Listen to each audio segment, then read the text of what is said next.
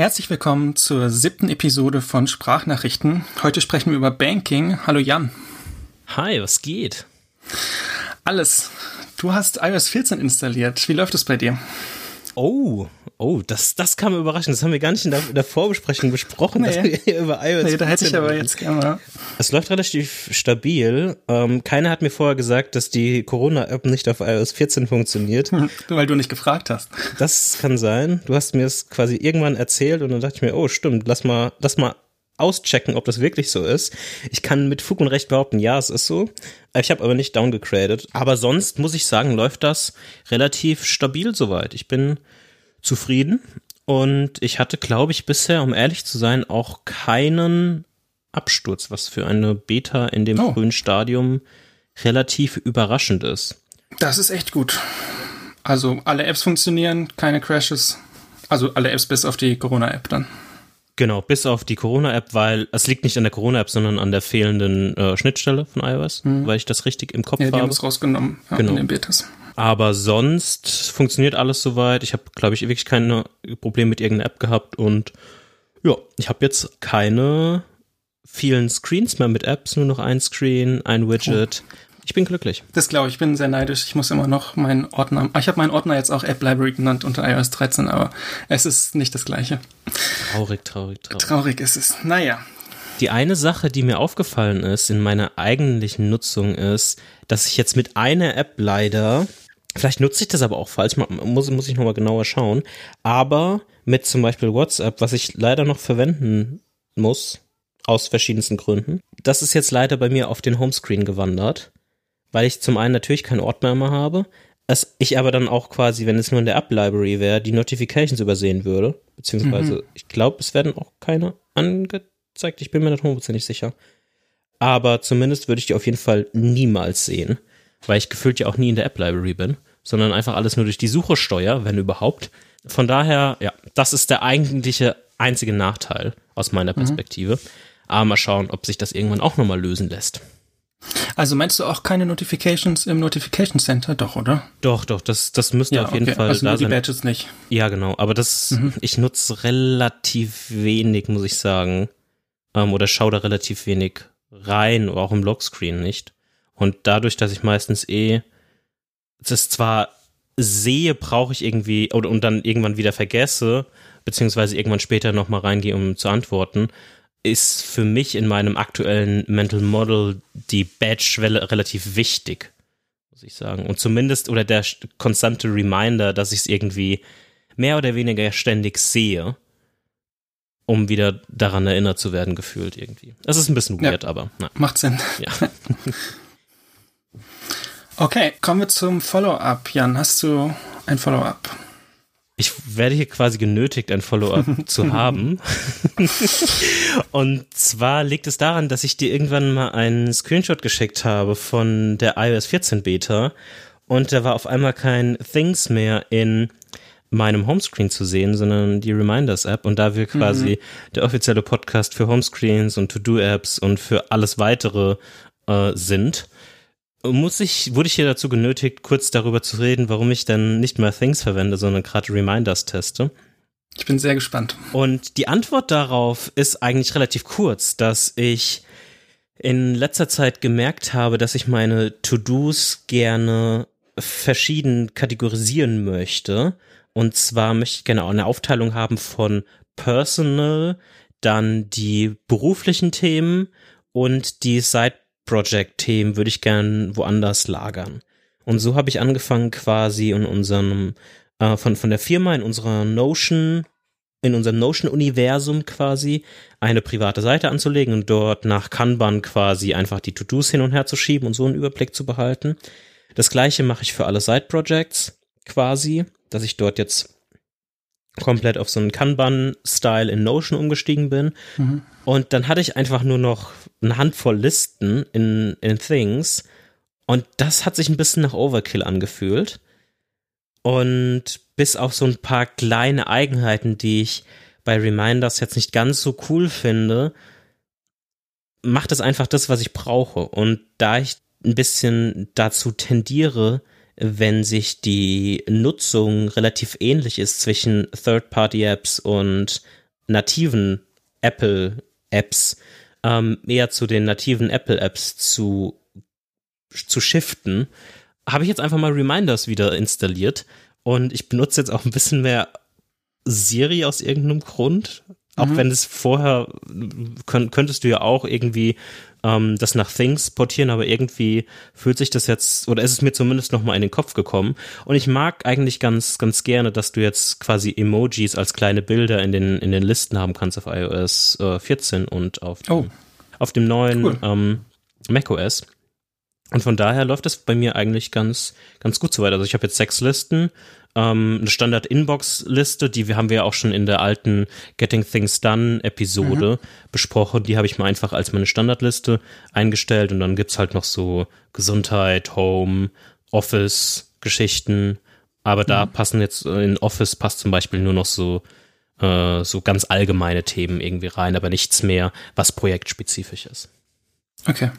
Genau. Also alles, was irgendwie eine Deadline, also auch was wirklich Reminders? Also hast du dann auch eine Uhrzeit da drauf oder benutzt du es eher wie Things mit den tagesbasierten mhm. Daten? Ähm, ich benutze es eigentlich gemischt, aber ich benutze jetzt, also gerade wenn ich mit Siri spreche, dann kann es auch mal vorkommen, dass ich eine Uhrzeit nenne.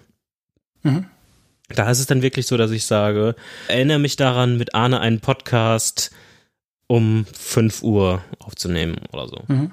Also das, das kann durchaus mal vorkommen. Das ist auf jeden Fall eine Sache, die ich gerade noch relativ entspannt finde und die ich jetzt gerade ein bisschen aktiv mehr in meine, meine Benutzung eingebaut habe, persönlich. Ja. Mhm. Cool. Genau. So viel wäre es eigentlich von meinem Follow-up. Hast du irgendwas? Nee. Okay. Dann lass uns mal zu unserem Thema der Episode gehen und das hatten wir ja schon das letzte Mal so ein bisschen angeteasert mit dem einen Artikel, ähm, in Richtung nachhaltiges Banking oder nachhaltige Banken. Das sollte nur mal so ein kleiner, äh, wie, wie heißt es so schön, Conversation Starter sein. Mhm. Und bevor wir einsteigen, werden wir erstmal so ein bisschen kurz durch, durch deine Lieblingsmethodik der History durchfahren. du liebst History. Ähm, es ist so spannend. und deshalb würde ich jetzt mal kurz anfangen, kurz meine, meine Banking History zu mhm. dem heutigen ähm, Tag so ein grob wiederzugeben. Mhm. Ähm, da sind nicht alle Sachen irgendwie dabei. Ich habe das jetzt mal auf sieben runtergekürzt, aber aber ähm, mal kurz so als als kurzer äh, Startpunkt. Also alles hat angefangen, wie glaube ich echt bei sehr vielen mit so einer, also e, entweder ist man so ein Sparkassenkind oder so ein mhm. VR-Bank. Mhm. Zumindest in, in meinem in meinem Jugendkreis. Und ich war eher so ein Sparkassenkind und das war natürlich mein, auch meine, meine erste Bank. Und damals, wie ich dann auch ein Gewerbe angemeldet hatte, hatte ich da auch quasi mal mein Geschäftskonto. Ähm, also ich hatte mal zwei Konten bei, bei der Sparkasse. Und hm. dann hast du ja da auch irgendwie so Spargeschichten oder so, so Kram. Also es war alles, bis ich, sagen wir mal, so 21, 22 war, ähm, hatte ich auf jeden Fall dieses Sparkassenkonto parallel, wie ich damals aus der Schule gegangen bin, hatte ich mal mir überlegt, zu einer Direktbank zu gehen und damals war die ENG, wie auch heute noch eines der Empfehlungen und habe mir dann da, dort ein Konto gemacht und dann kamen kamen so Phasen, wo dann diese ganzen Startup-Hipster-Banken hochkamen, sowas wie N26 und so weiter und so fort. Und da habe ich mir da auch mal ein Konto gemacht, um sich das mal anzuschauen und dann cool, fancy vom iPhone viel machen zu können unterwegs und so weiter und so fort. Das war alles so ein bisschen naja, schwanken. Also ich hatte nie wirklich persönlich Probleme, aber gerade bei N26 hört man ja auch ganz viel, dass da mhm. Supporttechnik und so weiter und so fort es da Probleme gab. Für mich war eigentlich der Hauptgrund, das ist jetzt aber auch schon, glaube ich, drei oder vier Jahre her, bei einem Chaos Computer Kongress, wo da diese, diese Sicherheitslücken bekannt wurden zur, zur mhm. damaligen Zeit, war ja. eigentlich so ein, so ein Grund für mich und habe dann auch das, das quasi gekündigt ich war mal eine kurze Zeit auch während, während, während ich so ein Gewerbe hatte, mal bei Contest, was so ein netter technischer Layer auf einfach so einer so einer Bank ist, die dann so ein bisschen Steuern schon mal abzieht und so weiter und so fort. Aber es ist auch nichts. Für Freelancer hauptsächlich, genau, oder? Genau, das ist ja. für Selbstständige und Freelancer ganz nett, wo dann schon mal von dem Betrag, der dir quasi überwiesen wird, kannst du schon mal die Umsatzsteuer abziehen und so weiter mhm. und so mhm. fort. Dann weißt du besser, ungefähr, was dir wirklich gehört. Also wenn du auch noch deinen, deinen ungefähren Steuersatz dazu einträgst und so weiter und so fort. Und jetzt kommen wir eigentlich mehr zur, heut, zur, zur heutigen Zeit. Also ich bin quasi aktiv, ist mein aktuelles Privatkonto bei der TKB. Ich habe das auch noch bei der ING. Ich war jetzt im letzten Jahr bis vor zwei, einen Monat, zwei Monaten bei Bank, was auch so eine Startup-Bank ist aus, aus den Niederlanden. Da kommen wir vielleicht daher noch kurz zu. Und jetzt pünktlich zu dieser Episode habe ich vorgestern meine meine ersten quasi Zugänge und Karten und so, so von der GLS Bank bekommen. Und mhm. das wird bestimmt auch nochmal ein, ein Thema, wenn wir ein bisschen tiefer einsteigen. Genau, das wäre so ein bisschen so ein, so ein Überblick. Okay, interessant. Bei mir ist tatsächlich, wie du gesagt hast, also ich hatte als Kind irgendwann so ein Sparkassenkonto einfach eröffnet bekommen, wie es immer so ist. Dann sind wir ähm, umgezogen irgendwann und dann hatte ich quasi Konto bei einer anderen Sparkasse. Das sind ja alles eigene Banken. Ja. Ähm, das heißt, technisch gesehen ist das quasi, sind das die ersten zwei Konten. Und dann bin ich auch zur ING gewechselt und im Prinzip, also das ist jetzt, da bin ich bestimmt schon fünf Jahre geschätzt. Also sehr grob geschätzt, kann auch sehr falsch sein. Aber in dem Rahmen ungefähr.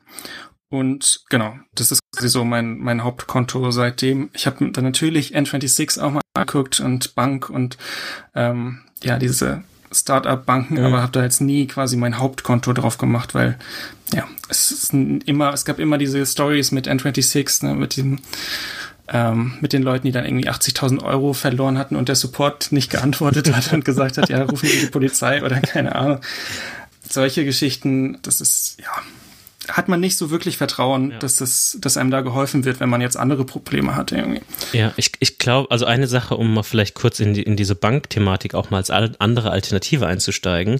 Eine Sache, die wir, glaube ich, relativ ähnlich sehen in diesem Startup-Bank-Kontext und die mich jetzt auch mehr und mehr dazu getrieben hat, diesem ganzen diesen ganzen Machenschaften den Rücken zuzukehren, ist, dass es, dass mir Stabilität und Vertrauen eigentlich wesentlich wichtiger sind mhm. als so ein paar coole Features. Also bei Bank ist es so, dass man quasi kostenlos eine gewisse Anzahl von Unterkonten quasi geschenkt bekommt. Mhm. Und das ist ganz cool, weil die, du, du hast dann zu jedem eine eigene IBAN und du kannst so virtuelle Kreditkarten äh, generieren. Das ist richtig cool. Und ja. das, ist, das ist echt cool, weil das, daraus ist es quasi resultiert, dass ich ein, ein Unterkonto hat, hatte mit, ähm, mit dem Namen Abos und das hatte eine eigene, ich weiß nicht, ob es eine Visa oder Kreditkarte, irgendeine Kreditkarte. Und die habe ich überall angegeben, wo ich quasi Abos hatte. Und ich hätte die ja natürlich auch, wenn die irgendwie mal in falsche Hände gekommen wäre, einfach als invalide markieren können, dann hätte ich mir eine neue generieren können, dann hätte ich das wieder quasi so ein bisschen dann verteilen können, aber du hast so ein mhm. bisschen Sicherheit und kannst es ein bisschen besser managen. Und das ist auf jeden Fall eine, eine coole Geschichte, die mich auch damals zu, zu Bank getrieben hat. Also es wird auch geschrieben B-U-N-Q, falls, falls es mhm. nicht ähm, so, Stimmt, sofort, ja. so, sofort klar ist. Das klingt komisch. Aber dann haben die sich irgendwie gedacht, dass es eine gute Idee wäre, sich mal äh, vor ein, zwei Monaten ein, ein komplettes Redesign ihre App zu geben und die sind wirklich sehr App-spezifisch. Die haben super coole Features gehabt, die ich alle gar nicht so wirklich verwendet habe, sondern ich war eher immer dieser Unterkonten- und virtuelle Kreditkartentyp.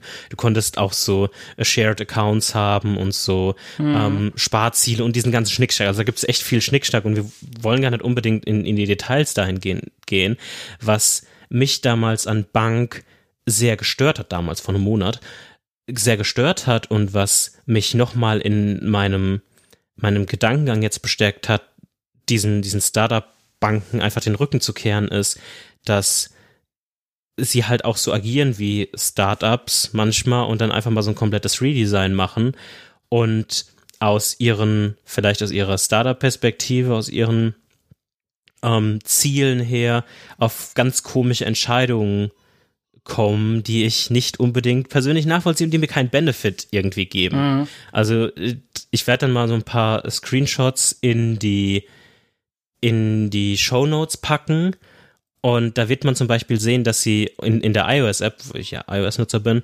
quasi einen, einen in, unten in der Tab-Bar einen Tab hatten, der einfach nur Ass heißt und der eigentlich eine 1 zu 1 äh, Kopie ihres eigenen Instagrams-Feedes sind und warum eine Bank es eine gute Idee empfindet, einen von vier Hauptspots der Hauptnavigation dafür aufzubrauchen, ja. ihren eigenen Instagram-Feed dort zu promoten. Ich weiß, da fehlen mir echt die Worte. Ähm, das, das verstehe ich echt null. Und die haben auch schon in den letzten Monaten ein bisschen angefangen, was ich durchaus positiv finde oder gefunden habe, aber mich nie so wirklich angesprochen hat, aus anderen Gründen, sehr auf so umweltfreundlich und so weiter zu tun und immer in so eine, ja, wir pflanzen Bäume und so weiter und so fort Geschichte zu gehen. Und auf dem, auf dem Haupt, auf dem ersten Hauptscreen quasi ein Drittel des vertikalen Platzes damit zu verbrauchen, einem, einem klarzumachen mit irgendwelchen dahingebogenen Werten von wie viel Zeit dir denn jetzt Bank gesichert hat oder wie viel Geld es dir jetzt gespart hast, seitdem du Bank verwendest oder wie viel Bäume du durch Bank gepflanzt hast. Mhm. Ich, ich weiß nicht, was das alles soll und wer sich den Kram ausgedacht hat. Um, ähm, und auf der anderen Seite dann die wichtigen Funktionen, hinter, hinter einer List, also hinter einem sozusagen Modalsheet zu verstecken und einfach eine Liste rauszumachen, mit, wo einfach alle Aktionen reingepackt sind, gefühlt, ist halt ein bisschen am Ziel vorbei. Und das, das, da gab es noch viele andere Probleme, die man dort, die sind jetzt vielleicht teilweise auch schon gefixt, aber an, an diesem Release-Tag habe ich ein bisschen mich auf Twitter durchgeklickt und da waren einfach viele Funktionen auf einmal versteckt, die für einige Leute essentiell waren in ihrer täglichen Arbeit. Und dafür ist, also das ist dann einfach gewichen für so einen, gelinde gesagt, doofen Ast-Tab, der einfach ein Instagram-Feed ist in der Hauptnavigation. Und das ist halt nichts, was ich persönlich in einer Bank suche ähm, oder, oder, oder will, weil aus meiner ja. Perspektive ist, ist eine Bank etwas, auf die sich sehr in dem Hintergrund aufhalten sollte und die mir Sicherheit geben sollte. Hm aber nicht mehr. Und da können mich auch nicht super coole, nice, kleine Features, die Bank auf jeden Fall hatte. Und natürlich sah das visuell irgendwie besser aus als zum Beispiel die Interfaces der GLS. ähm, aber darum geht's mir persönlich ähm, nicht so wirklich. Und das, waren, das sind halt so, so Geschichten, die vielleicht beispielhaft auch für ein bisschen für diese Startup-Geschichten stehen, neben den Support-Fails ja. und so weiter bei ja. N26. Vor allem ist, startest du ja die Bank-App nicht, um dir den Instagram-Feed anzugucken, also, sondern um irgendwie was zu überweisen oder irgendwas mit deinem Konto zu machen. Und das ist dann echt komisch, ja.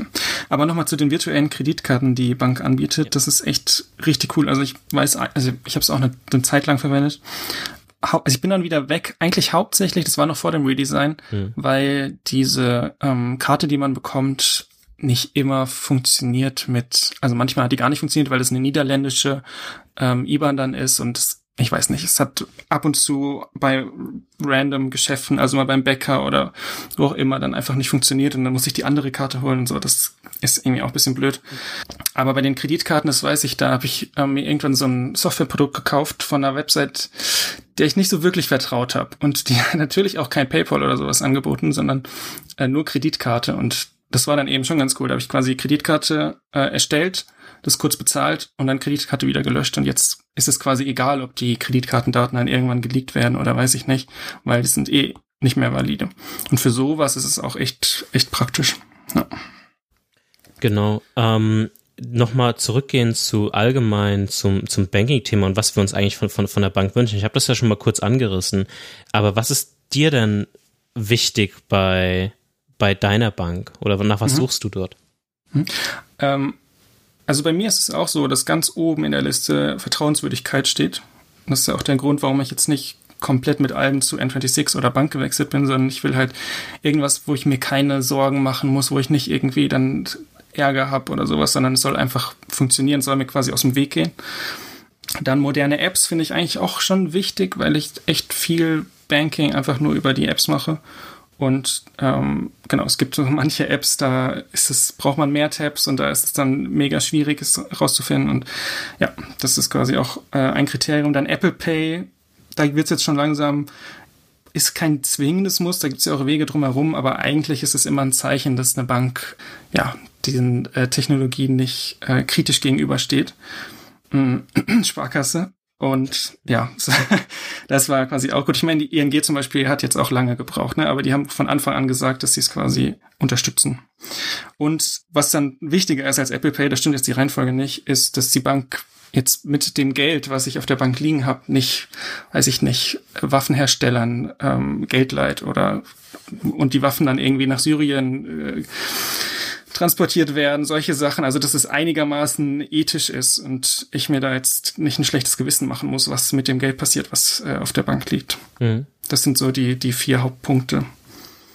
Ähm, was hast du noch außer Vertrauenswürdigkeit, hast du auch schon angesprochen? Ja, genau. Also Vertrauenswürdigkeit und da spielt auch sowas wie diese, diese Interface-Geschichten irgendwie so mit, mit rein. Das ist, okay. also ich, ich, ich finde ich finde das echt so ein, so, so, so ein Themenpunkt, der für mich auch so ein bisschen Vertrauenswürdigkeit ausdrückt, wenn man sich mehr um sein eigenes Geschäft mit diesem Ast-Tab. Also ich, ich, ich kann nicht aufhören, mich darüber ähm, aufzuregen. Ähm, das ist einfach nicht für, für mich vertrauenswürdig ähm, und fühlt sich so ein bisschen sketchy an.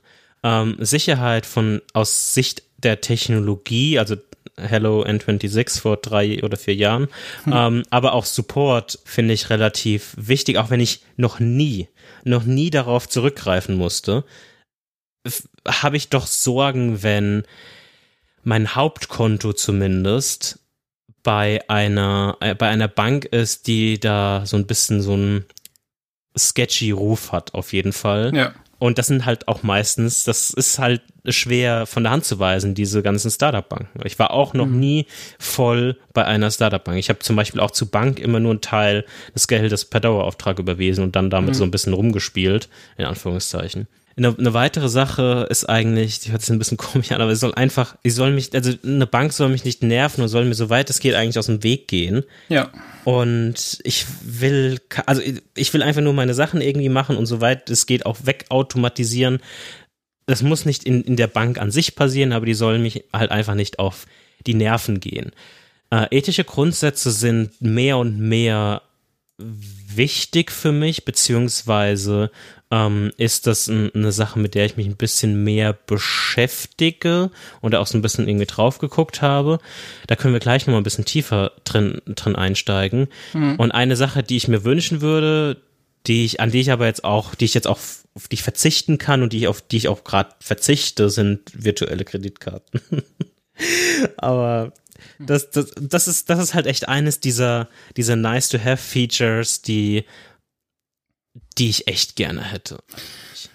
Ja, bei, also bei mir genau das gleiche. Es muss wegen mir nicht mal eine Kreditkarte sein. Es wird auch einfach ein ähm, Unterkonto oder irgendwie zehn Unterkonten mit einem, ähm, ja, würden auch schon reichen, wo man dann irgendwie einen SEPA-Dauerauftrag oder was drauf machen mhm. kann. Dass man es einfach sich so aufteilen kann. Das ist auch was, was mir bei der ING echt, also was ich gerne hätte, weil ähm, das eben echt viel Übersicht bringt mit sehr einfachen Mitteln, ohne dass man jetzt viel mit Apps rumspielen muss oder solche Sachen. Ähm, das hätte ich auch echt gerne. Ich hoffe, die ING äh, macht das irgendwann in den nächsten Jahren. Ja. Nochmal auf diesen, auf diesen ethischen Aspekt, ich schicke dir nochmal kurz einen Link. Ähm, und ein, eine Sache, die wie wir uns gerade den Link wird es auch in den Shownotes geben, ein, ein Guide, den es da gibt, ist der Fair Finance Guide. Da gibt es noch ganz viele andere irgendwie Seiten und so weiter und so fort. Und die blicken halt quasi zum einen mal auf äh, Versicherungen und Banken und gucken sich dieses Thema mal so ein bisschen äh, genauer an und geben so ein bisschen Einschätzung in verschiedenen Kategorien. Also da gibt es ähm, die, die wirklich verschiedensten Kategorien, die sowas von Klimaschutz, Korruption, Menschenrechte, Steuern, Rüstung und so weiter und so fort gehen. Das werden so 10, 15 Kategorien sein. Und die werten dann quasi so ein bisschen diese, diese Banken aus. Und wenn man da dann mal drauf schaut und man zum Beispiel mal aktuell meine meine aktuellen Banken, die die ING, DKB und GLS darstellen, sich anschaut, dann sieht man zumindest mal, dass ähm, die ING hier gar nicht aufgelistet ist, mhm. weil äh, das eigentlich eine, eine niederländische Bank ist, oder die Mutter ist eine niederländische, niederländische Bank. Und da gibt es aber ein ein anderes, ein Schwester. Ich bin gerade auf der belgischen Website. Genau. Ja, ja, genau. Die mir auf Französisch erklärt, was die ING macht und was die schlecht macht. Da gibt, da, da gibt, es eine belgische Webseite und wer noch nicht das neue macOS hat, muss es halt in Chrome oder irgendwas öffnen und dann mal auf Translate klicken, wenn man kein Französisch oder Holländisch, Niederländisch kann. So wie ich das jetzt gemacht habe. Und wenn man dann noch so ein bisschen auf der, ähm, auf der deutschen Seite rumscrollt und zum Beispiel die DKB sucht, dann sei einem mitgeteilt, dass die DKB eine Tochter der Bayern LB ist und das relativ weit unten zu finden ist, ähm, was natürlich nicht so cool ist. Und allgemein muss man aber sagen, dass die GLS als Beispiel, und das ist auch einer der Gründe, warum ich jetzt mal so ein bisschen ausprobiere, eigentlich relativ weit oben ist beziehungsweise ganz weit oben mit mhm, erster Platz. Genau, mit dieser random Prozentangabe von 96 Prozent. I don't know, was die vier Prozent sind, die, die da genau fehlen, aber da kann man ja auch selbst sich noch mal ein bisschen tiefer mit beschäftigen.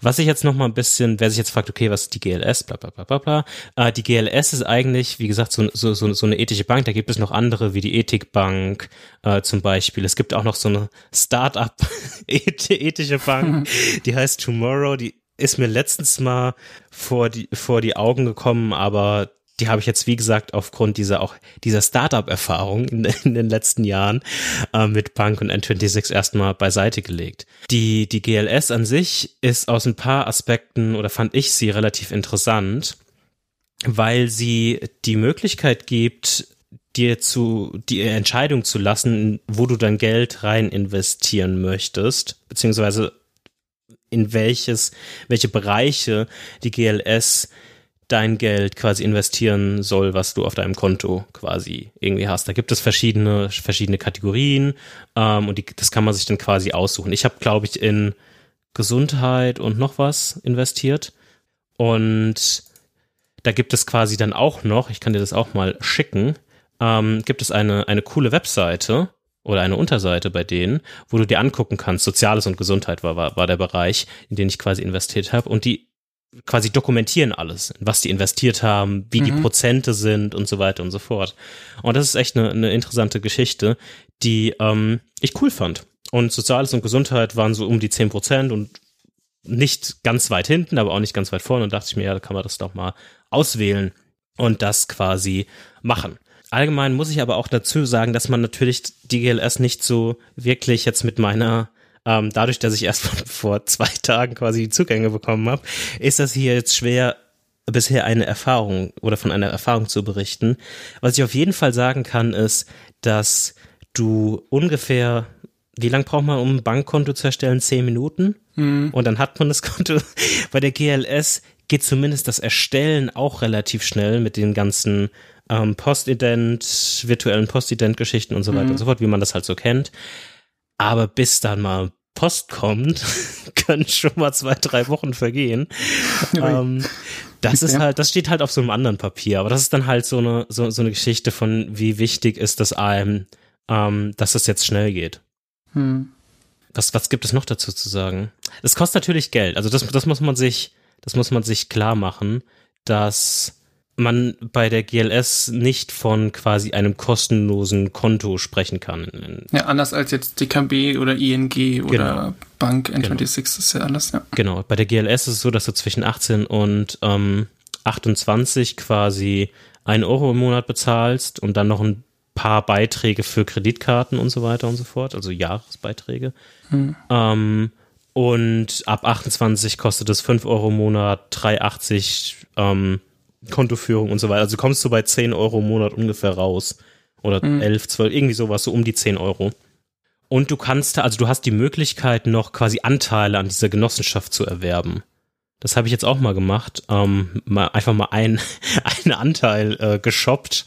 Mhm. Oder ich muss jetzt noch den, den Beitragszettel quasi abschicken. Und was du da halt dann irgendwie bekommst, ist zum einen ein Stimmrecht und zum anderen kriegst du dann halt so ein bisschen jährliche Dividenden auf, ähm, die dann halt bei, bei dieser Mitbestimmungsveranstaltung äh, dann irgendwie entschieden werden, ob das irgendwas zwischen 1 und 3 Prozent. Und du kriegst halt so ein paar Vorteile auf dein Girokonto, dass jetzt diese monatlichen Beiträge ein bisschen günstiger sind und so weiter und mhm. so fort.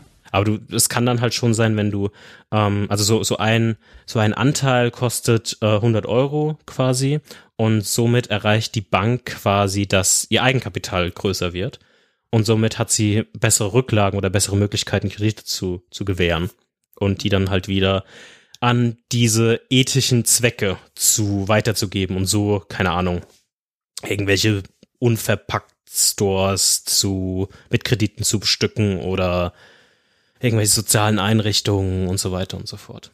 Mhm. Hast du die App schon mal gestartet? Nein. Okay. Ich werde auch die App wahrscheinlich niemals starten. Hast du Angst? nee, also es, es, es, geht, es geht mir gar nicht darum, dass ich jetzt irgendwie Angst hätte oder so, aber ich nutze, also mein Banking-Verhalten spielt sich nicht auf dem iPhone ab. Mein Banking-Verhalten spielt sich eigentlich nur auf dem Mac ab. Mhm.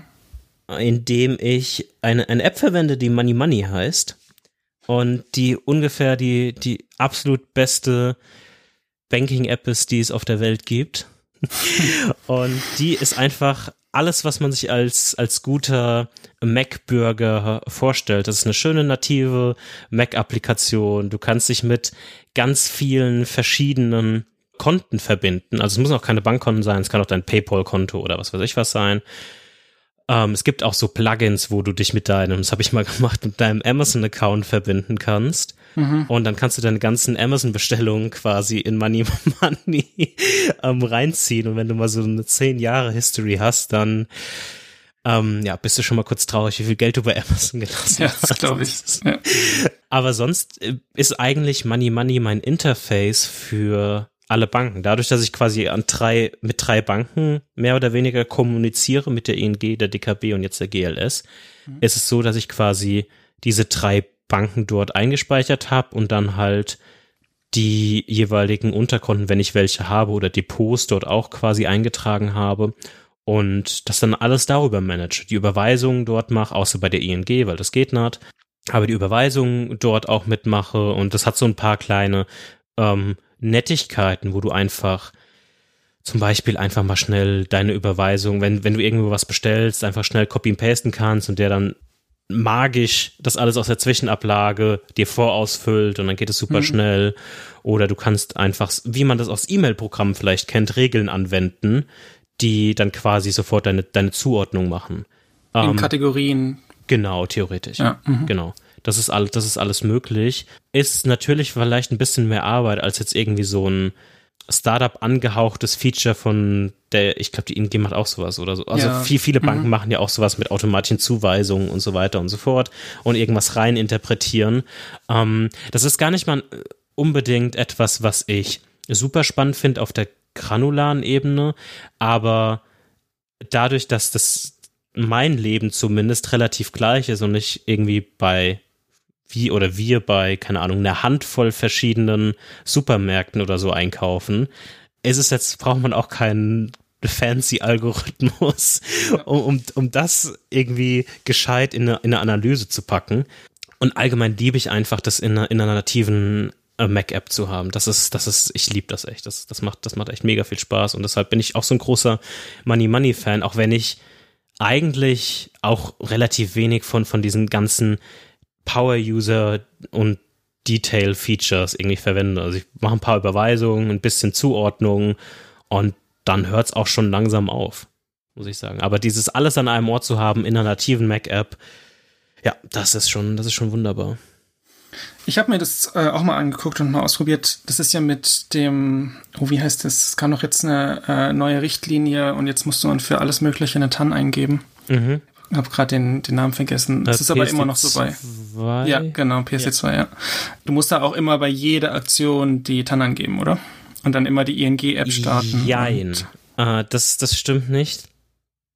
Also ja, theoretisch ja. Und das ist, also ich verstehe nicht so wirklich, wie das funktioniert, weil ich muss eigentlich nur jedes Mal eine TAN eingeben für meine DKB-Kreditkarte, um den aktuellen Stand abzufragen. Mhm. Nur für die Kreditkarten muss ich das machen. Ich muss es nicht für mein ING-Konto machen und ich musste es bisher auch nicht für mein GLS-Konto machen in den zwei Tagen.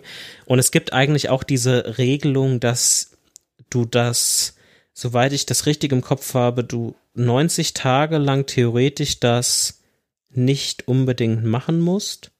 Mhm. Ähm, aber aus irgendeinem Grund scheint es bei den Kreditkarten von der DKB ja nicht zu funktionieren. okay, sonst, aber das ist ja ganz cool. Sonst, genau, sonst, sonst hätte ich dieses Problem nicht.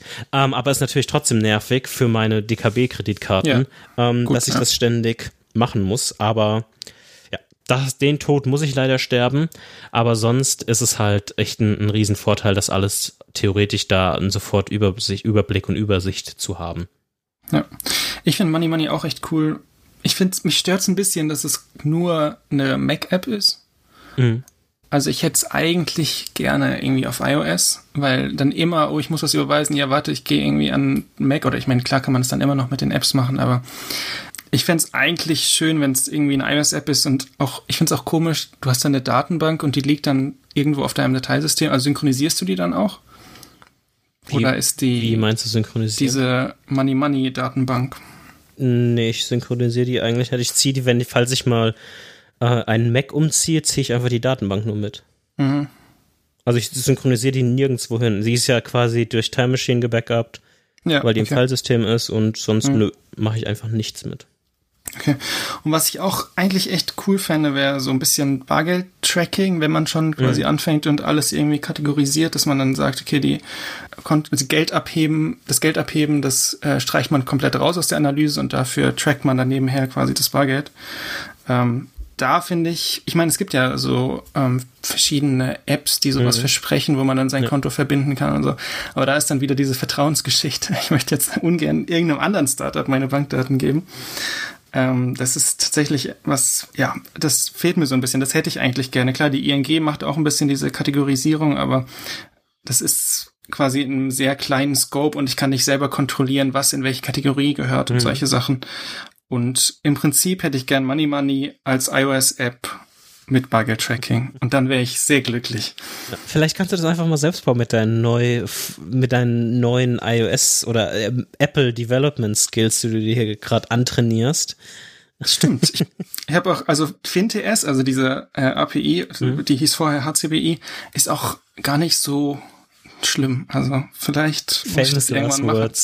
Jetzt kommen wir zur Side Project. Nein, Spaß. nee, nee. Nein, ich, also vielleicht mache ich das irgendwann. Also ich mir juckt schon in den Fingern, ehrlich gesagt, aber es ist, ja, es ist gerade erst noch was anderes dran. Genau. Also eine Sache, die ich jetzt nochmal explizit für Money Money herausstellen würde, wir haben das jetzt schon mal angesprochen gehabt oder kurz angerissen, aber Money Money ist zum Beispiel wirklich so eine Applikation, die nativ auf dem System läuft und die jetzt nicht irgendwie noch eine Cloud dazwischen mhm. hat, wo dann mhm. irgendwie die Accountdaten mal ähm, kurz zwischengelagert werden und dann irgendwelche Accountdaten zu den Banken äh, zwischengelagert werden. Die läuft einfach nur auf deinem, auf deinem Mac und dann kommuniziert die dann mal ein bisschen mit den einzelnen Bankservern von den, von den Banken, die du quasi dort einträgst, aber sonst ist das einfach alles nativ auf dem, auf dem Mac. Und das ist halt auch, ist halt auch so, so eine Geschichte, die ich für sehr wichtig empfinde, weil ich auch mhm. ungern einfach meine Bankdaten irgendwo speichern würde. Ja, finde ich auch, finde ich auch wichtig. Ja gut, lass uns mal noch über weitere Punkte reden, die wir auf dieser Liste haben. Mhm hatten wir, also wir haben ja schon so ein bisschen darüber gesprochen, was uns so an, an den an Banken frustriert. Gibt mhm. es da noch, gibt es da noch weitere Punkte, die dir, die dir in den Kopf kommen? Also, was mich eigentlich am meisten frustriert jetzt an der, oder ich würde gar nicht frustriert sagen, weil es jetzt nicht ähm, was ist, was jede Bank haben muss unbedingt, meiner Meinung nach, aber was ich mir wünschen würde, habe ich ja schon gesagt, sind dieses, also bei N26 diese Spaces, dass man einfach mehr das Geld aufteilen kann auf verschiedene. Ich meine, die ING hat Unterkonten, man kann glaube ich zwei Unterkonten machen. Die haben dann auch eine eigene IBAN, aber auf die kann man nicht überweisen, da kann man keinen SEPA auftragen. Also es ist nur so ein halbes Konto. Mhm. Mm, und ich würde mir halt wünschen, dass also es wäre für mich sogar schon okay, wenn ähm, wenn ich quasi auf dieses andere Konto ein SEPA-Lastschriftverfahren machen könnte. Also was ich mir eigentlich, also was so mein idealer Workflow ist, ist, ich habe mindestens zwei Konten und beide können äh, SEPA, beide haben eine richtige IBAN und eins davon ist für alle fixen Kosten, also so Miete, Versicherung, so Faxen. Und eins ist für variable Kosten, also Essen und alles andere, was man quasi ausgibt, was nicht ein fester Betrag mhm. ist. Und ich glaube, dieser, dieser Split würde mir schon bei der Übersicht ähm, echt helfen, das ist was, was ich mir, was ich mir echt wünsche. Das kann man natürlich machen, wenn man Bank macht. Das kann man machen, wenn man mehrere Bankkonten macht. Das ist schon alles möglich. Aber ich hätte es eigentlich gern alles so ein bisschen, bisschen bei, bei einer Bank. Also das habe ich ja auch, das habe ich auch gemacht. Also das war zum Beispiel für Bank, als ich Bank benutzt habe, war das genau die. Dafür habe ich mir Bank geholt, mhm. weil du warst ganz am Anfang noch begeistert von Bank. Ja. Anders als jetzt. Und ähm, genau, dann habe ich mir das geholt und quasi für diese ähm, variablen Kosten einfach benutzt. Und das hat eben dann nur so semi gut funktioniert, weil, wie gesagt, die Karte dann manchmal nicht funktioniert hat. Dann muss ich doch ING nehmen und dann ist das alles wieder verschwommen. Ja, verstehe. Und genau, Spaces hätte ich echt, echt gerne. Und genau, ich, dieses, dieses Tracking, diese Übersicht, was jetzt zum Beispiel Money Money für dich macht, das sehe ich gar nicht so zwingend in einer, in einer Bank-App von der Bank selber, sondern das mhm. sehe ich schon eher auch in diesen Third-Party-Apps. Ja. Ähm, ja. Bei dir? Nee, ich, ich glaube, das sind, das sind ziemlich die, die, die gleichen Punkte. Ich würde gern noch mal einen Punkt aufgreifen, den du gerade schon mal angesprochen hattest, und zwar diesen Workflow-Punkt so ein bisschen und da, da rein, mhm. Reingehen, der auch mit diesen Unterkonten in Anführungszeichen oder Spaces, wie du sie quasi von VN26 sie, sie auch nennt, ähm, genannt hast. Und zwar habe ich mir mal, um meinen aktuellen Workflow ein bisschen zu illustrieren, mir mal ein fiktives Beispiel vorher zusammengebaut, mhm. das weder die korrekten Prozentwerte noch die, pro, pro, äh, die korrekten Geldwerte hat. Deswegen habe ich so ein bisschen vorbereitet. Also, lehnt euch mal alle zurück und schließt die Augen. und jetzt beschreibe ich mal ungefähr so ein bisschen, wie, wie mein Workflow aussieht, der drei Banken betrifft. Also, wir gehen mal davon aus, dass die GLS quasi mein Hauptkonto ist. Und mhm. da. Ist das dein Plan? Ja.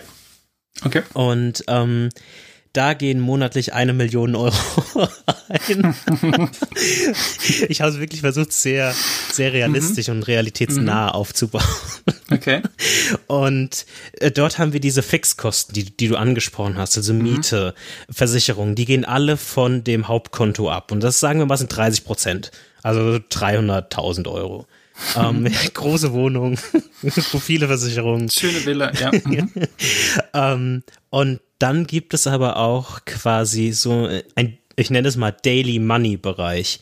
Mhm. Den würde ich wahrscheinlich jetzt auch aktuell bei der GLS behalten und dort einfach ganz normal von, ähm, von leben. Mhm. Und dann gibt es noch zwei weitere Banken, die quasi einmal für Rücklagen und einmal für Sparen, Schrägstrich anlegen sind. Und da würden dann quasi 20 Prozent auf das ING-Konto gehen, einfach automatisch per Dauerauftrag. Und es basiert eigentlich alles so ein bisschen auf verschiedene Geldströme hin und her schieben. Mhm. Und auf dem ING-Konto würde ich wahrscheinlich auch nochmal einen Split machen auf Festgeld oder Tagesgeldkonto, nicht Festgeld, Tagesgeldkonto und ein bisschen und, und auf, ein, auf ein ganz normal auf dem, auf dem Konto halten und sparen würde dann quasi zur DKB gehen, wo ich mein aktuelles Depot auch habe und dann quasi in ein Depot quasi, also Aktien-ETFs quasi, ähm, einzahlen. So mhm. habe ich mir ungefähr quasi so ein kleines Minisystem aufgebaut, was eigentlich nur aus Daueraufträge hin und Geld hin und her schieben, ähm, diese, diese Millionen, die jeden Monat eingehen. Mhm. ähm, dank dieses Podcasts natürlich, auf der, ganzen Werbung, ähm, quasi das, das hin und her geschoben wird. Und was eigentlich nur den Sinn hat, dass das eigentliche Geld, was zur Verfügung steht, auf oder zur freien Verfügung steht, auf ein Minimum zu reduzieren, dass ich nicht auf dumme Ideen komme, um quasi oder den den, den eigentlichen Zugriff zu erschweren, weil es dann immer ein bisschen nervig ist, okay, jetzt muss ich wieder von dem Konto was aufs andere überweisen und dann da wieder zurück überweisen und das ist alles, mhm. das ist alles ein bisschen nervig und deshalb ist es so ein bisschen die, der in Anführungszeichen Hack dieses Spaces sich einfach mit unterschiedlichen Banken oder Unterkonten oder so weiter ähm, und mit Daueraufträgen irgendwie so ein bisschen selbst zu stricken und auch ist eigentlich auch gar nicht so viel Aufwand, weil das ist eine Handvoll Daueraufträge mhm. und irgendwo kommt halt irgendwie diese Million rein und dann mit irgendeinem Prozentsatz wird es dann so ein bisschen halt verteilt. Genau. Mhm. Hast du sowas ähnliches? Ich habe was, es ist nicht so komplex wie deins, aber es ist ähnlich, also es ist sehr, sehr basic. Was, was ich mache, ist einfach am Anfang des Monats einen festen Betrag auf mein Sparkonto. Und dieser Betrag ist auch so gewählt, so das, was du auch gesagt hast, dass quasi so gerade so, das, was übrig ist, quasi gerade so reicht, und möglichst ähm, wenig quasi so für äh, alles, was so extra ist, ähm, hm. übrig ist. Also auch und, so 300.000. Genau, 300.000. ja. Ähm, und im Prinzip, ja, das, das ist schon alles. Also das wird quasi immer aufs, aufs Sparkonto überwiesen und ähm, genau. Wie gesagt, in der, in der perfekten Welt hätte ich quasi nochmal diesen Split, dass ich quasi den Betrag, der ähm, für fixe Kosten, weil den weiß ich ja, jeden Monat runtergeht, dass ich den auf ein anderes Konto mache und von dem quasi dann alles abgeht mhm. und dann Betrag auf das Sparkonto und dann habe ich quasi alles, was dann auf diesem Konto ist, ist halt, da geht quasi nichts mehr ab den Monat, sondern es ist quasi alles ähm, übrig. Ja. Jetzt, jetzt haben wir ein bisschen über, über unseren Banking Workflow oder unsere in Anführungszeichen Automatisierung gesprochen. Jetzt habe ich, jetzt bin ich natürlich in einem Dilemma. Ich versuche auf der einen Seite mit meinem hoffentlich jetzt neuen Haupt, mit meiner hoffentlich neuen Hauptbank GLS ähm, mehr ethisch zu denken und mehr ähm, quasi das Bewusstsein dorthin zu haben, Mhm. Jetzt benutze ich aber trotzdem noch weitere, in Anführungszeichen, böse Banken für meinen anderen Kram. Mhm. Und da weiß ich ehrlich gesagt noch nicht so wirklich, wie ich damit umgehen soll. Also in, in der, um, um sich richtig rein und ähm, besser zu fühlen, müsste ich die ja eigentlich, glaube ich, mehr oder weniger abstoßen. Weiß ich nicht. Ich finde, wenn du deine, dein Hauptkonto bei der GLS hast, dann sind ja die Beträge auf den anderen Konten, okay, das, der Spar, ja, ja, okay, das ist die Spargeschichte, na gut. Ja, die Spargeschichte müsstest du quasi äh, vielleicht auch umziehen, aber ja, ja ich, also ich, ich, ich, Doch, stimmt, ja. ich, ich glaube, es wird, es wird auf eine Sache hinauslaufen, dass ich auf jeden Fall eine abstoßen werde. Ähm, wobei man hier nochmal dazu sagen muss, dass ich noch ein Gemeinschaftskonto quasi in der in, in der DKB habe und das noch mal ein ganz anderes Thema ist, wo wir quasi hier Miete, Lebensmittel und so weiter, den ganzen Kram eigentlich ähm, teilen. Und das ist so, so eine Sache, in der ich mich gerade quasi befinde, wo ich nicht so genau weiß, wie ich damit umgehen soll, um jetzt noch mal ein weiteres Themenfeld aufzumachen, ist dann noch mal was dieses ganze Themenfeld für Aktien, ETFs ähm, bedeutet und wie, wie es da so, so ähm, aus, aus einer ethischen Perspektive aussieht. Also keine mhm. Anlageberatung, aber ähm, ich, ich habe zum Beispiel so oder versuche passiv in, in ETFs zu, zu investieren. Das ist wie gesagt keine Anlageberatung ähm, und doppelte Sicherheit. Mhm. Ähm, und ja, das ist halt, also das liegt gerade aktuell bei, bei der DKB als Beispiel und das ist halt auch so, so eine Frage, die ich mir jetzt, mit, mit der ich mich jetzt mehr beschäftigen muss. Also ich habe zwar dieses Gefühl, dass dieser Workflow relativ gut ist, ich hinterfrage jetzt aber quasi gerade so ein bisschen, auch mit, mit dem Wissen, dass wir jetzt in dieser Episode oder ich gerade aktuell auch noch überhaupt keine Antwort darauf habe, wie das in Zukunft weitergeht. Mhm. Und ähm, wie zufrieden ich zum einen mit der GLS bin und ich glaube, das wird schon sein, seine, auf jeden Fall seine Vorteile haben, weil die zum Beispiel auch etwas, mit dem ich überhaupt keine Erfahrung mehr habe, als ING und DKB-Kunde, dass die Filialen haben, auch hier in Frankfurt. Oh, echt? Ja, die haben äh, in, in Städten Filialen mit echten Menschen und so weiter. Ähm, das Wer braucht denn sowas? Back to Sparkasse. Ähm, ja. Keine Ahnung, vielleicht braucht man das irgendwann mal. I Kannst ja mit deinem Stimmrecht dann dagegen wählen. ja. nee, nee, das, das ist, also ich, ich, ich, bin mal, ich bin mal gespannt, wie, wie das soweit läuft. Ähm, ich habe noch diese, diese Gedanken quasi, wie, wie ich das langfristig dann auch mit diesen ETFs, Aktiengeschichten, hm. aber auch allgemein mit dem Workflow aufbaue. Und ich muss mich noch mal ein bisschen tiefer einlesen, wie viel Unterkonten oder so ich vielleicht bei der GLS haben kann. Das, damit habe ich mich noch überhaupt nicht beschäftigt, mhm. weil für mich war es erstmal so, okay, ich habe nur so GLS, GLS ganz Zeit im Kopf gehabt und jetzt erstmal ein Konto da eröffnen und dann mal schauen, wie ich jetzt damit, damit weiter äh, agiere. Aber es ist, glaube ich, es ist oft in diesem Podcast so, dass wir über Dinge sprechen oder über unsere Workflows, über unsere äh, Yearly Themes oder andere Geschichten. Mhm. Und die sind niemals fertig und die sind niemals fix. Und genauso ist es hier. Und wahrscheinlich werden wir äh, nach gewissen Abständen auch auf dieses Thema wieder zurückblicken. Und vielleicht kann ich dann dazu noch mal ein bisschen, bisschen mehr erzählen. Ich bin sehr gespannt und ich finde es wirklich gut, dass du ähm, für mich und für uns alle die GLS-Bank testest, damit wir dann im Follow-up uns alle ein Konto machen können. Oder vielleicht nicht. Genau. Alles klar. Dann lass uns mal in das eigentliche Thema des Podcasts gehen, und zwar ist es Side Project Corner. Yay. Und Arne, wie geht's deinem Side Project? Ähm, dem geht's sehr gut. Ähm, meine Hausaufgabe von äh, für diese Episode war ja dieses Dateimanagement, diese Ordnerstruktur navigieren zu machen. Ihr erinnert euch vielleicht ähnlich wie bei Dropbox. Ähm, das habe ich auch gemacht ähm, und das hat auch ähm, wirklich gut funktioniert. Also ich habe das mit Swift UI gemacht. Da geht es schon echt sehr schnell mit diesen ähm, List View und dem ähm, Detail View und diesen ganzen Kram. Das ist, hat echt gut funktioniert. Ich bin, es ging schneller als ich dachte. Mm, das heißt, ich kann quasi jetzt, ähm, also in dieser App einen Ordner öffnen und diesen Ordner dann navigieren und sehe dann die Dateien und die Ordner, die drin sind und kann quasi die komplette Verzeichnisstruktur mich entlanghangeln. Von daher, das hat auf jeden Fall gepasst. Ähm, was ich jetzt noch nicht habe, ist dieses Dateimanagement selbst, also von den Dateien, dass ich die quasi öffne, um sie zu lesen und mhm. zu schreiben und diese ganzen, diese ganzen Sachen habe ich noch nicht. Was ich aber jetzt zum nächsten Podcast machen möchte, ist, geht ein bisschen weg von äh, Swift und iOS, ist aber immer noch die App. Okay. Nämlich ist es eine App, die Dateien parsen muss. Mhm. Also, das heißt, ich habe quasi, in, du öffnest einen Ordner und da sind Dateien in einem bestimmten Format drin und die App muss dieses Format parsen, um es dann quasi schön anzuzeigen und äh, damit zu interagieren. Mhm. Und diesen Parser plane ich jetzt gerade. Ich kann jetzt auch nur den aktuellen, den aktuellen Stand sagen. Ich kann auch sein, dass sich das noch ändert, aber sieht alles sehr gut aus, in Rust zu schreiben. Also das ist eine ähm, System-Programmiersprache. Und dann quasi diese Rust-Binary in diese App einzubinden und quasi dann von der iOS-App diesen, diesen Rust-Code aufzurufen. Mhm.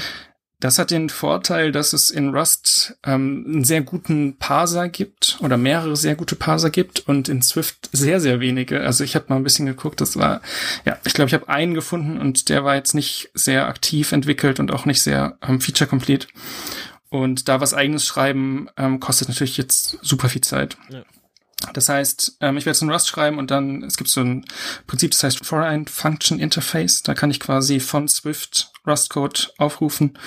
Und es hat natürlich dann auch den Vorteil, dass dieses Dateiformat ähm, dann auch kann ich dann auch von anderen Programmiersprachen aufrufen, wenn ich das gerne möchte. Also logischerweise von Rust, und, aber auch von Sprachen wie Go oder C, das, äh, die können da alle oder Java bestimmt auch, ähm, können da alle mit umgehen.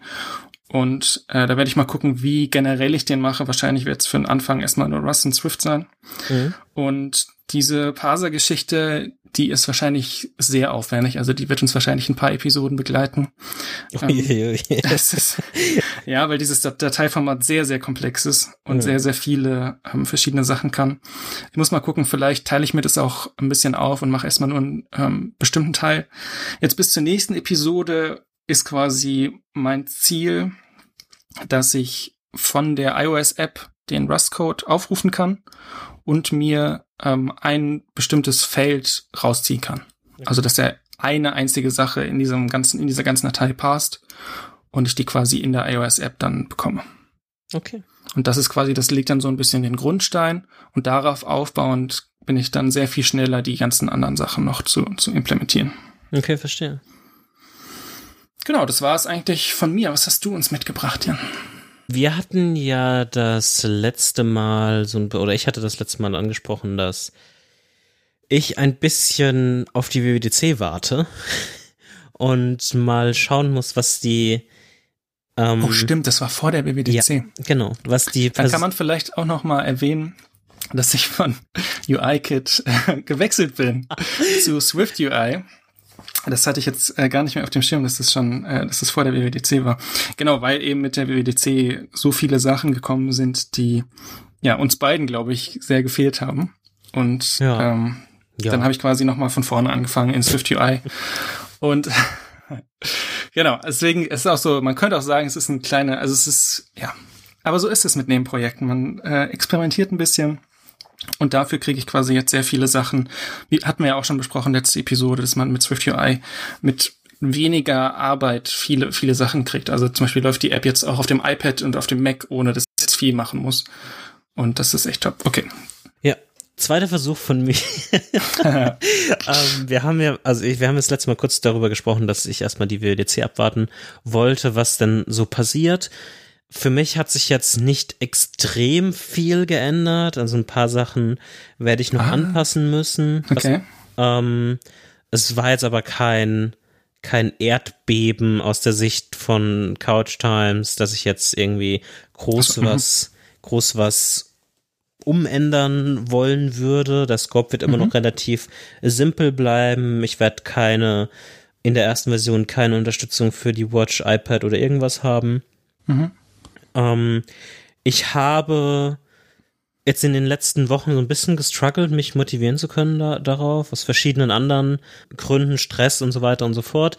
Das ist aber auch Teil von Seitprojekten, so ein bisschen. Und mhm. deshalb finde ich das auch äh, gut, darüber mal so ein bisschen zumindest zu reden, weil man manchmal so Phasen hat, wo man richtig motiviert ist.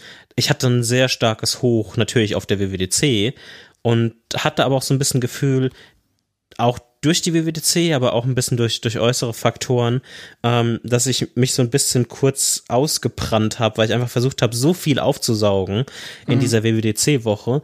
Hast viele Videos geguckt? Ja, ja. Ich habe mhm. ich hab bestimmt 10, 20 Videos geguckt oder so. Okay. und ja, das war, ich, da habe ich mich ein bisschen ausgebrannt gefühlt und jetzt mhm. nur noch ein bisschen mal am Wochenende mal kurz reingeschaut und wurde auch so ein bisschen, was auch ein typischer Fall von Side Projects ist, man hat nochmal was aufgemacht, was man eigentlich gar nicht mehr aufmachen wollte mhm. und nochmal neu angefangen. Ich habe jetzt nochmal angefangen, quasi die, die Show-Detail-Seite zu redesignen okay. und neu zu machen oder spiele da gerade so ein bisschen rum. Das ist eine Sache, die ich so ein bisschen gemacht habe, neben nochmal dem Scope nochmal zu, zu definieren. Ah, und ich habe am letzten Wochenende mal so ein bisschen mit möglichen Ideen für App-Icons rumgespielt, weil ich es auch nicht mehr ausgehalten habe, ständig dieses Entwicklungsdefault-App-Icon mm. von, von, von Apple zu sehen, weil ich die ganze Zeit schon Couch Times auf dem iPhone quasi habe, aber es noch nicht wirklich benutze, aber halt, es ist halt da und ich gucke die ganze Zeit auch auf das Icon, um das nur mal so zu, zu sehen und zu, ein Gefühl dafür zu bekommen, mhm. wie das aktuell aussieht. Das ist noch alles sehr Work in Progress, was dieses Icon angeht. Ähm, das kann auch sein, dass sich das nochmal komplett abändert. Ich weiß nicht, ob ich ob ich's mit in die Episode packen will. Das ist vielleicht eine Überraschung. Mal schauen, ich überlege mir es nochmal. Aber das sind so Sachen, die ich jetzt gemacht habe oder die jetzt passiert sind. Mhm.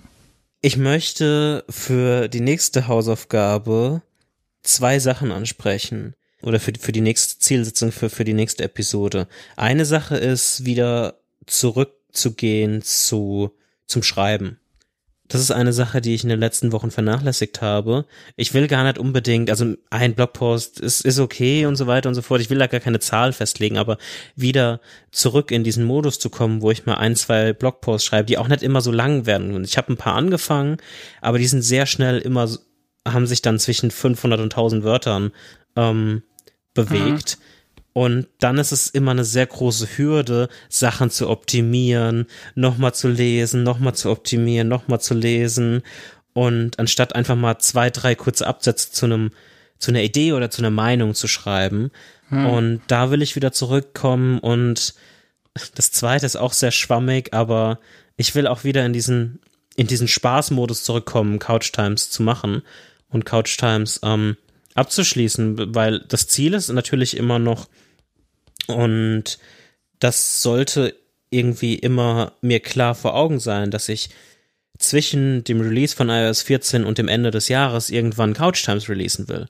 Und das wird halt nicht realistischer oder besser, wenn ich ähm, zu sehr prokrastiniere. Und ich habe würde auch gerne noch relativ zeitnah, und das kann ich natürlich erst anfangen, wenn ich äh, Couch Times fertig habe, mit einem anderen Projekt anfangen ähm, wo ich jetzt schon echt Bock drauf habe. Aber dazu muss ich Chaos Chimes halt erst meine ersten Version abschließen, dass ich dieses mhm. Ziel erreiche, eine App in einem App Store zu haben. Somit kann ich das so ein bisschen damit zusammenfassen, dass ich gerade ein bisschen in so einer in so einer kurzen Couch Times Down Phase vielleicht bin, die ich aber jetzt mal ganz gut fand, darüber zu reden oder das mal anzusprechen und zu versuchen, wie man wieder zurückkommen kann, zurück diesen, diese Euphorie zurückgewinnen kann, ähm, weil es halt auch diese, diese äußeren Einflüsse durch Stressphasen ähm, gibt, die ein bisschen den Spaß vielleicht daran nehmen, auch wenn es mhm. manchmal mhm ein Ausweg sein kann aus der Stressphase, dass man sich freut, abends oder morgens ähm, vor der Arbeit oder nach der Arbeit, da gibt es ja auch verschiedene Methodiken oder Empfehlungen, wie man das machen sollte. Ich mache das meistens irgendwie abends, ähm, daran nochmal was zu arbeiten. Und ja, das ist vielleicht so ein Update aus, aus der Couch Times Perspektive. Mhm. Okay, cool. Das ist, glaube ich, auch eine der größten Gefahren bei Nebenprojekten, dass man so ein bisschen Motivation oder Interesse verliert und dann es immer ein bisschen auf die lange Bank schiebt. Ähm, kann ich ja jetzt auch aus erster Hand sagen, wie ja. gesagt, mit, mit Wish, ne? Und dann, deswegen finde ich das gut, dass das so dein Ziel ist, da wieder voll ja. reinzustarten. Ich glaube, das, das Problem ist halt so ein bisschen, dass mit mehr und mehr Fähigkeiten, die ich in dem Swift und iOS-Umfeld gewinne, desto mehr denke ich mir manchmal bei Features, ah nee, das kann man noch mal ein bisschen besser machen. Ähm, oder ach, das ist noch, das war mir vor zwei Monaten gut genug, aber jetzt, ach nee, ich mache es jetzt doch noch mal anders mhm. oder so. Ähm, mhm. Oder jetzt weiß ich, wie es funktioniert und jetzt fasse fass ich das noch mal an. Und dann macht man sich halt manchmal so Themen auf, die ja, ähm, schwierig sind oder man stößt dann nochmal an komplett andere Probleme, die dann manchmal ein bisschen schwieriger zu lösen sind.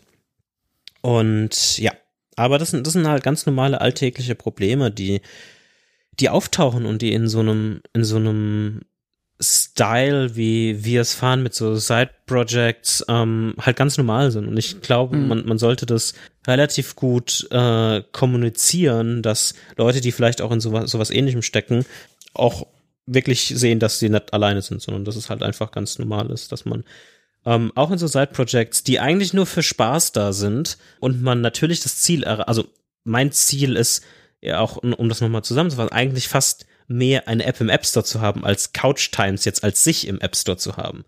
Mhm. Ähm, muss, muss, muss ich ganz ehrlich sagen.